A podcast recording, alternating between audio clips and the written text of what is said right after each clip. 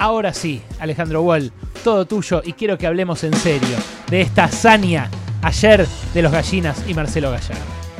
Con 20 bajas por eh, COVID, eh, con lesionados, eh, River ayer no juntaba a 10 jugadores, eh, no tenía arquero, lo inventó Enzo Pérez, ahí juntó los 11, eh, juntaba, perdón, juntaba 10, no juntaba 11, pero con Enzo Pérez, que estaba lesionado, había salido eh, en el partido con Boca, en, en, campo no hubiera podido jugar posiblemente, y lo hubieran tenido que guardar, pero cuando Gallardo dijo quién, quiere, quién puede ser arquero, levantó la mano Enzo Pérez, Pará. y ese... Entonces Sí. no lo pusieron porque él fuera especialmente bueno al arco, sino que ya ahí arrancó, lo pusieron porque estaba lesionado. Sí, o sea, ayudó eso. Una posibilidad había sido Milton Casco, que era el, el otro que su- suele atajar. En las prácticas hay jugadores que en las prácticas eh, eh, suelen eh, atajar.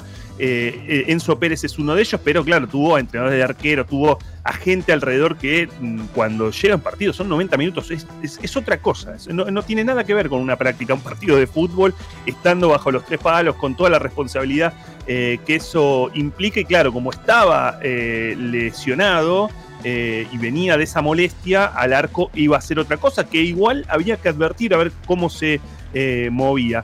Eh, dos jugadores debutantes ayer, Tomás Lecanda, 19 años, Felipe Peña Biafore, de 20 años, sin banco de suplentes River, eso era sin cambios durante los 90 minutos, recordemos que hay cinco cambios que se pueden hacer, hay distintas ventanas, con todo ese contexto desfavorable, anoche River nos entregó eh, esos partidos de colección. Tuvo enfrente a un rival muy limitado. Santa Fe no había ganado en el grupo, había perdido los dos partidos con Fluminense, empató con eh, Junior, había empatado 0 a 0 con River, un rival muy flojo. eh, anoche lo vimos en un nivel bajísimo, viendo los, datos de Opta.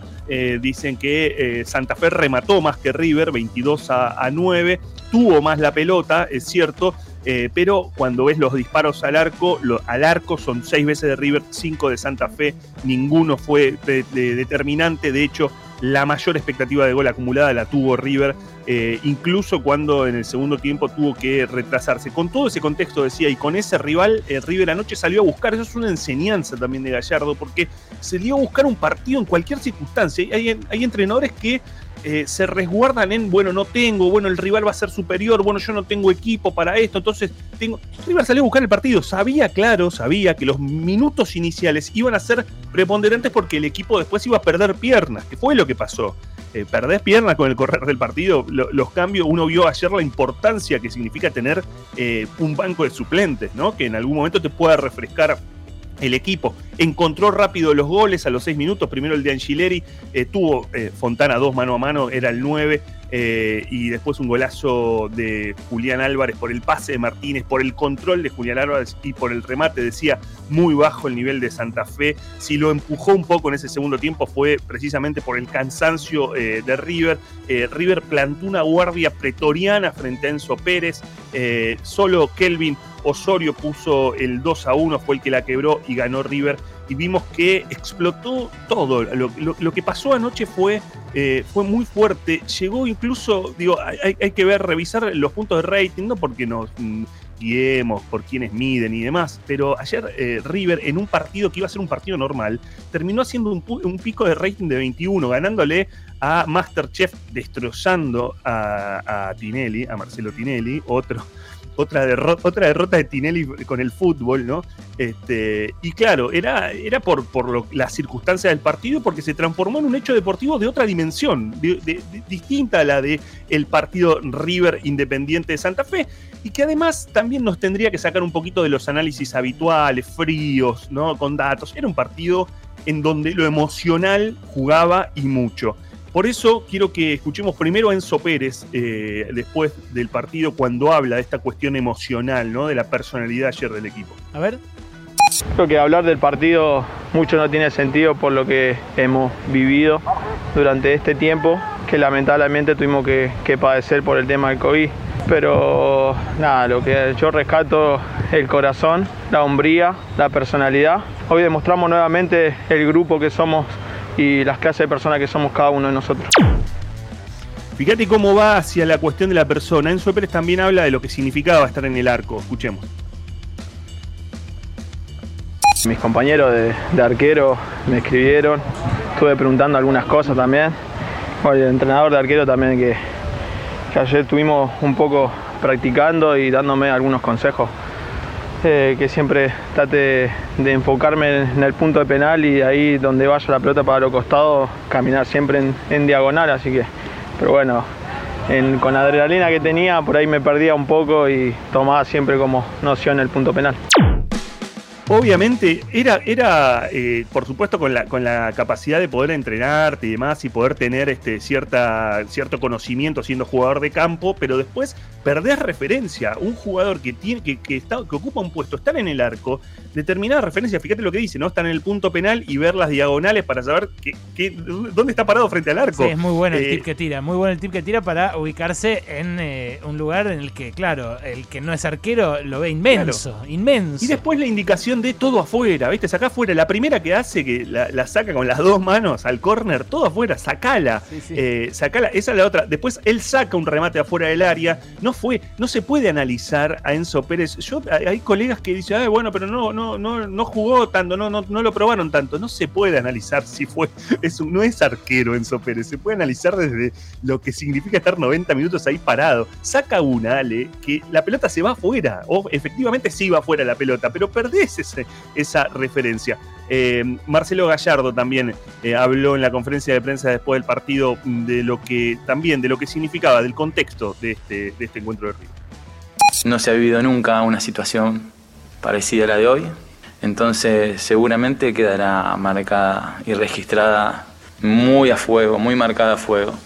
No era normal haber jugado en las condiciones que jugamos Así que lo único que me queda es remarcar eh, el corazón de, los futbolistas que, estuvieron en el campo y, cómo se desempeñaron y cómo se, ayudaron, cómo jugaron por ellos, pero también por un montón de gente que, que creía en ellos.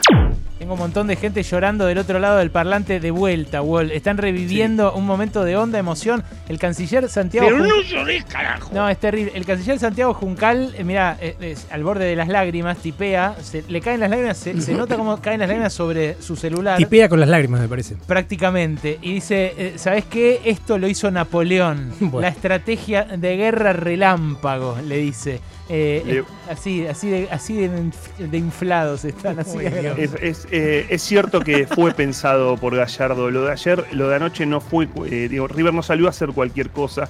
Fue pensado por Gallardo.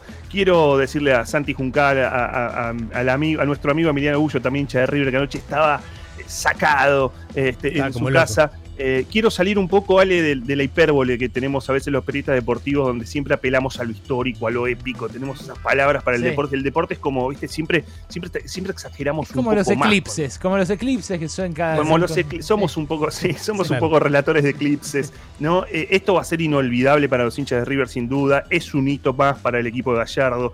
Quiero salir también de la boludez de los que quieren bajarle el precio por, cómo jugó Santa Fe, como si los hinchas de otros equipos no se agarraran de lo que pueden a veces. Yo la verdad que no le bajo el precio. Creo que lo de ayer fue una emoción que excedió a River.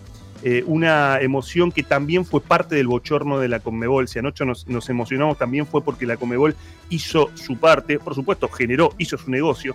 Ayer un equipo no es que jugó sin un arquero natural porque sí, por lesiones, jugó porque 20 compañeros y 31 personas en total en el cruce contagiaron de un virus que eh, acá se cobra la vida de más de 700 personas por día. Eso pasó ayer en el partido. Lo que vimos ahí adentro es el desastre y el drama que vivimos día a día, el miedo que tenemos con nuestros amigos, con nuestras amigas, con nuestra familia el fútbol se juega en este contexto, se juega, eh, lo, eh, Comebol lo hizo jugar bajo represión como lo jugó en Colombia, se juega en pandemia. River y otros equipos antes tuvieron que jugar en ese contexto y eso también hace inolvidable porque ayer un poco eh, digo, eh, también vas a, vas a empezar a leer, hay que aprender de Enzo La sociedad tiene que aprender de Enzo Pérez, de este River. eso en general lo escriben cuando son rugbyers. No, sí, eso es verdad, cuando son rugby. Pero ayer, Ale, eh, nos emocionamos, incluso los que no somos de River, también porque por lo que vivimos, por lo que nos pasa, por, porque, por la falta de abrazos, por la necesidad de celebrar, por la necesidad de estar con amigos, por la necesidad de mucho estar en la cancha. Nos emocionamos por lo que vimos y también por lo que perdimos. Yo amo el fútbol, yo soy de Racing, no hace falta que que, lo aclare. Eh, pero soy el, idiota, soy esa clase de idiota que se pone mal cuando su equipo pierde mucho, muy mal, y se pone muy contento cuando se alegra. No me cae simpático lo que ha hecho River con Racing en el último tiempo, pero la noche fue otra cosa. si, si, eh, si había una épica, eh, la épica fue humana y excedía al fútbol. Yo estoy seguro que los oyentes del otro lado, que no son de River, también lo vivieron así. También sintieron que estamos viviendo un tiempo muy de mierda y necesitamos de alguna manera agarrarnos en alguna celebración. El fútbol no es ajeno a esto que nos pasa, no es ajeno a los futbolistas, nosotros a veces cuando hacemos columnas en deportes eh, tomamos las declaraciones de ocasión de los entrenadores y sin embargo hay declaraciones que se nos pasan de largo. Mira, Ale, hace dos días Juan Antonio Pixi, el técnico de Racing, terminó su conferencia de prensa diciendo esto. Casi no salió en ningún lado. A ver. Particularmente Argentina ha sufrido eh, en el día de hoy un, eh, este, yo con, la cantidad de infectados, con la cantidad de fallecidos este, yo quiero mandar un, saludo y una dedicatoria a todo el servicio sanitario, todo el servicio de salud de, Argentina, los médicos, los enfermeros, eh, las ambulancias, todos los que están de una u otra manera eh, ligados a, que, a solucionar o a que esto, esta situación que nos está tocando vivir sea eh, lo menos dramática posible. Así que este, desde acá mi mi humilde apoyo hacia ellos.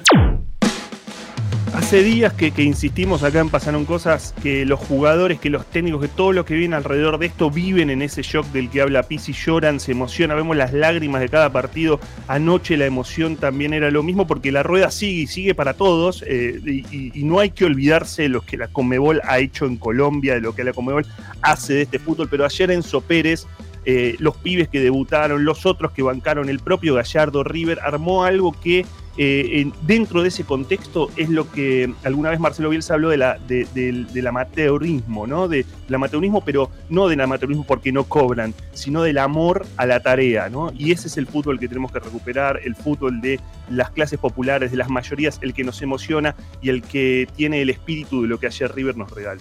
Qué lindo pibe que sos, Wally, ¿eh? Mirá, no solo le pegás a los resultados, vaticinás de los triunfos imposibles, sino que nos haces emocionar hasta con esto también. Así sigue, pasaron cosas, quédate que hay un montón más.